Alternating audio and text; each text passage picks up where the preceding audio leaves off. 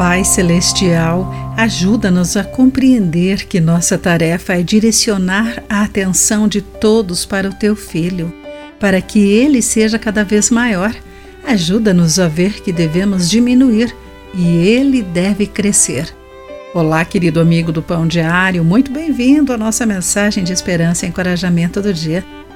Hoje lerei o texto de Mike Whitmer com o título O Intruso na Foto. Levantei rapidamente a mão quando meu pastor fez uma pergunta difícil sobre a vida de Jesus ao grupo.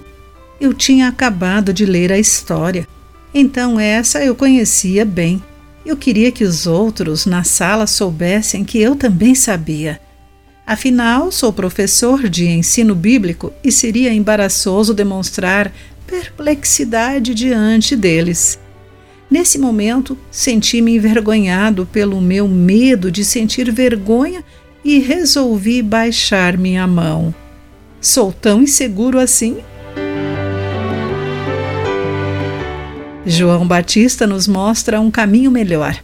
Quando seus discípulos reclamaram que as pessoas estavam começando a deixá-lo para seguir a Jesus, João disse que estava feliz em ouvir isso João era apenas um mensageiro.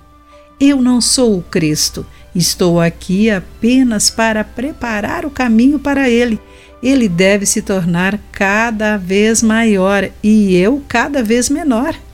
João percebeu que o objetivo de sua existência era Jesus. Ele é aquele que veio do alto e é superior a todos, o Filho Divino que deu a sua vida por nós. Ele merece receber toda a glória e fama.